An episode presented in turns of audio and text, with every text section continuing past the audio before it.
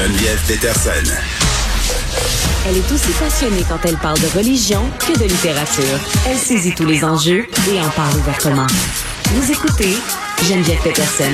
On revient sur ce dossier de la journaliste Audrey Ruel-Manceau du média Nouveau, les jeunes qui consommeraient plus de cocaïne qu'avant et qui verraient la drogue, cette drogue-là, du moins différemment.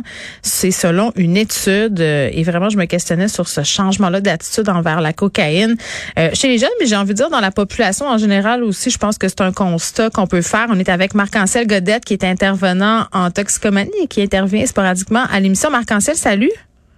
Bonjour, merci de me recevoir à nouveau. Ben, ça me fait très très plaisir. Puis c'est sûr qu'un sujet comme ça, ça frappe là, parce que tu sais dans l'imaginaire, la coke c'est une grosse affaire épeurante. Puis là, les jeunes, fait que mélanger ensemble là, c'est sûr que bon, ça semble à première vue inquiétant. Moi, je sais pas si je suis très surprise, mais ce qui m'a frappé en tout cas dans, dans ce que j'ai vu, parce que c'est un article, mais aussi une vidéo qui qui, qui accompagne ce, ce reportage là.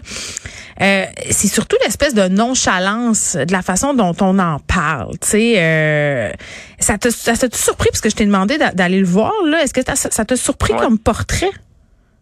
Ben, je dirais pas que ça m'a surpris nécessairement. Moi, je, je m'intéresse beaucoup à la stigmatisation autour des drogues ben en général. Puis, tu sais, la stigmatisation, c'est un des plus grands méfaits qu'on a autour des drogues. Fait que je me dis, si on est capable d'en parler peut-être plus normalement, c'est peut-être qu'on on a fait un effort pour déstigmatiser un peu ça. Fait que moi, on dirait que c'est l'intuition que j'avais dès le départ.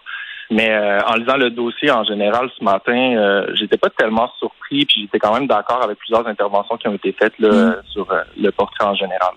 Oui, parce que bon, il y a Marc Anciel, l'intervenant toxicomanie, là, mais t'es es jeune aussi, t'as 26 ans, là, puis selon les. Non, mais c'est vrai parce que selon les statistiques qui nous sont présentées, on voit qu'il y a une augmentation de la consommation de coke là, chez les jeunes de 20 à 24 ans. T'es pas tellement loin de ça. Là. Ça a été fait cette enquête-là. bon euh, entre 2013 et 2019, c'est 3,3 à 9% Donc, c'est quand même une augmentation. Euh, sais, je, ne sais pas si on peut diviser ça. Là, si tu deux opinions, tu sais, euh, l'opinion de ta génération puis l'opinion du professionnel. mais mettons, si on, tente une explication, on pourrait se dire quoi? Oui, ben je vais commencer par l'opinion professionnelle peut-être. Moi, en ce moment, je suis intervenant dans un dans des services de consommation supervisés, donc en première ligne de cette problématique-là. Euh, tu sais, la cocaïne, c'est pas une, pas une substance nouvelle, ça a tout le temps été populaire. C'est une substance euh, qui est beaucoup associée dans la population générale au party, puis à, à mhm. la fête, puis au plaisir. Puis ça, ben, c'est assez catégorique, euh, c'est assez euh, caractéristique finalement de cette génération-là aussi. puis après ça, ben, au niveau personnel, comme tu dis, moi, je suis un jeune de 26 ans, je consomme aussi des drogues à l'occasion de manière récréative. Puis ben, la cocaïne, j'en ai déjà consommé, puis c'est à mm. peu près dans ces tranches d'âge-là que je l'ai, consommé. De façon, euh, de façon, sur dans, dans quel contexte, mettons? Dans un contexte festif, euh, que ce soit dans des concerts euh, avec des amis, des choses comme ça, dans, dans le contexte que majoritairement les personnes vont ben, en contact avec ces substances-là. Je, pense que c'est ça qui attire l'attention des gens, puis la mienne, en tout cas, c'est de se dire que, tu sais, on s'est tellement fait dire, moi, je suis plus vieille que toi, là, mais tu sais, on avait des cours au secondaire pour nous dire que, tu sais, la cocaïne, euh, si tu touchais à ça, écoute, c'était une longue descente aux enfers, que ça avait pas de bon sens, puis, tu sais, puis il y en a, là, moi, j'ai, ben, tu le sais que j'en ai eu des problèmes de consommation, là, c'est de l'autorité publique, j'ai des amis qui ont perdu leur vie. Moi, ça a bien fini, mais tu sais, force est d'admettre que des fois, ça se passe bien. Il y a des gens autour de moi qui consomment de la cocaïne occasionnellement et pour qui ce n'est pas un problème. Et j'ai l'impression que ça n'en sera jamais un non plus. Là. Exactement. Puis j'ai lu, euh, je me suis intéressé à un chercheur récemment qui s'appelle euh, Carl Hart, qui est professeur à l'Université mm. euh, Columbia en neuropsychopharmacologie des drogues. puis dans un de ses récents livres, c'est exactement ce qu'il dit. On a tellement le, focus souvent sur la, consommation de drogue avec les méfaits puis les pires scénarios avec lesquels c'est associé. Mais qui se peuvent aussi, là. Je tiens à le dire. Oui, c'est ça. Puis ça, c'est réel. Puis je reconnais la souffrance que les gens ont avec ça. Puis ça, ça je le, je le démente pas. Mm. Sauf que quand tu regardes le portrait plus général, ben toute la consommation de drogue qui se passe bien, qui se passe de façon responsable, qui peut être épisodique ou qui peut être plus occasionnelle, ça, ça varie beaucoup.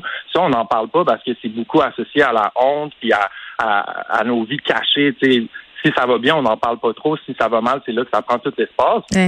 Fait, fait que, tu sais, c'est les jeunes, je crois pas que c'est nécessairement un phénomène qui est nouveau.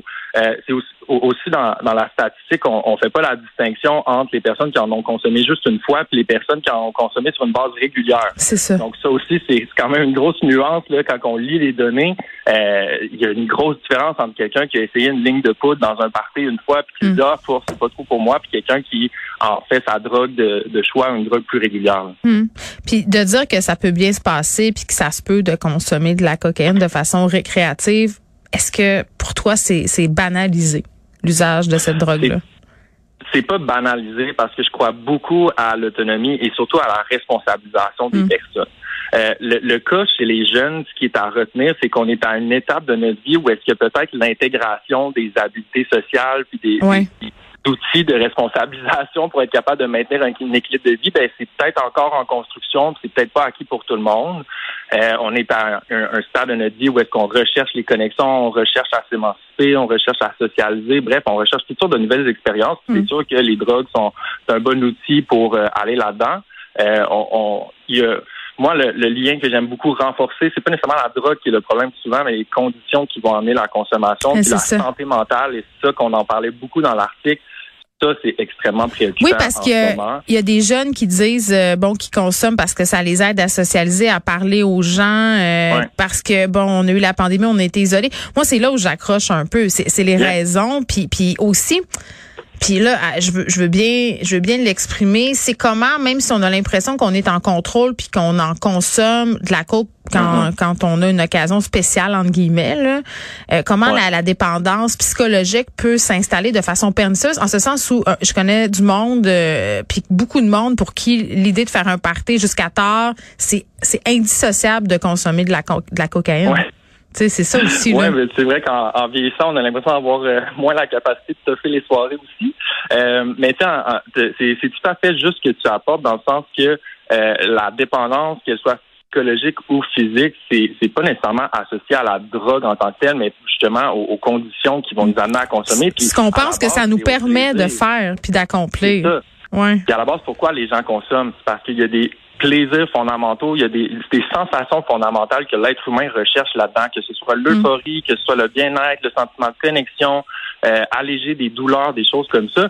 C'est ça à la base qui nous amène à consommer. Puis la dépendance, c'est pas juste au niveau des drogues qu'on peut la développer, c'est avec le jeu, c'est avec le sexe, c'est avec le magasinage, c'est avec plein d'autres affaires. Donc ce serait faux un peu de dire que mm. c'est seulement les drogues qui créent la dépendance c'est ce qu'elle nous apporte. Ben, sauf que manquait peut-être tu peux pas faire un overdose puis mourir de trop magasiner. Tu, sais, tu peux faire faillite. c'est vrai, c'est vrai, mais il y a plein de, il y a, tout plein de savoirs, de connaissances puis d'outils qu'on peut, peut enseigner aux jeunes mm. qui peuvent nous, nous amener à prévenir des surdoses. Euh, la même chose a été faite avec les voitures pour la conduite automobile. Conduire, c'est quelque chose qui peut être excessivement mm. dangereux en soi. Mais qu'est-ce qu'on a fait? On a rajouté des ceintures mm. de sécurité, des rétroviseurs, des limites de vitesse. On s'est donné des normes en société. Euh, on, peut faire tout ça avec les drogues aussi. Euh, ben, ben, anecdote, euh, moi je suis allée chercher une trousse de naloxone parce qu'ils en donnent à la pharmacie. Je suis mère d'adolescente, puis même si, bon, de ce que je sais là, mes mes enfants n'ont pas pas de problème de drogue, je me dis, ils sont jamais à l'abri d'essayer quelque chose puis de se retrouver avec une substance comme du fentanyl, ça peut mal virer. Là, je pense que tout le monde devrait aller chercher une trousse, peu importe. Euh, mais je me sentais tellement mal, Marc-Ancel, à la pharmacie. Là. Je me disais, mon Dieu, hmm. j'ai l'air j'ai l'air de quoi? c'est Pour vrai, il y a un stigma. Oui, tout à fait. Puis pourtant, euh, l'analoxine, c'est un de nos meilleurs outils en ce moment pour hmm. faire face à une crise de contamination des substances c'est le plus gros, je dirais que c'est le plus gros risque en ce moment associé à la consommation de drogue, c'est qu'on n'a aucune idée qu'est-ce qu'il y a dedans.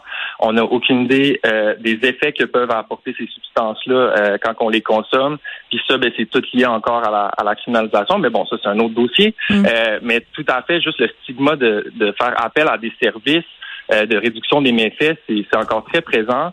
Euh, c'est sûr que des fois, aller en pharmacie, ça peut avoir cette composante-là. Il y a plein d'organismes ici locaux dans toutes les régions qui offrent euh, mm. l'accès à l'analoxone, puis l'accès à toutes, autres sortes de services finalement. Mm. Euh, mais c'est, ça revient à la première chose que j'ai dit, la stigmatisation, c'est encore un des plus gros méfaits à ce Donc, tant qu'on on va avoir cette, cette approche de peur, cette approche de, de risque constant, ben ça va être plus difficile pour tout le monde d'accéder aux services. Ben, c'est comme si c'est tout ou rien. C'est soit le discours de peur ou soit des vidéoclips, des films où on fait un peu l'apologie, où on banalise justement là dans le reportage de cette journaliste-là, on voyait des TikTokers euh, faire explicitement référence à leur consommation. Tu sais, il me semble qu'on pourrait se situer entre les deux. Là. On pourrait, euh, sans être dans la répression, euh, puis être dans la banalisation, expliquer aux gens que toutes ces choses-là se peuvent, mais qu'il faut être excessivement vigilant. Moi, c'est ce que j'ai envie de dire. C'est ça, puis c'est encore une fois dans la responsabilisation, dans l'éducation, c'est ça qui, est le meilleur garant d'un changement pour tout le monde. Mm. il, va toujours continuer à avoir des risques de dépendance, des risques de développer un trouble euh, lié à l'usage de substances, mais il va toujours aussi avoir de la consommation qui, qui va être pas si pire que ça, puis qui va être gérable, puis pense que tout le monde est, capable de s'outiller là-dedans. Il faut se calmer. Là, tout le monde se cale des bouteilles de vin la fin de semaine au Québec. Là, puis on, on en boit dans des talk shows. Fait que, à un moment donné, il faudrait arrêter de se mettre la tête dans le sable. Euh, Marc-Ancel, merci beaucoup. Ben, merci à vous autres. Ça me fait grand plaisir, Marc-Ancel Godette, qui était intervenant en toxicomanie. On revenait sur ce dossier de la journaliste Audrey Ruel-Manceau. Allez voir ça. Quand même, euh, si vous avez des jeunes à la maison, euh, les écouter, euh, ces reportages-là ou lire les textes avec eux, ça va donner peut-être l'occasion d'avoir des discussions, somme toute, assez inconfortables, mais des discussions qui, à mon sens, sont plus que nécessaire parce que si d'un côté tu as le, discours de répression puis de peur puis de l'autre bord ben tu laisses TikTok faire son ouvrage ben c'est ça. Tu le jeune lui se ramasse avec pas beaucoup d'informations dans le milieu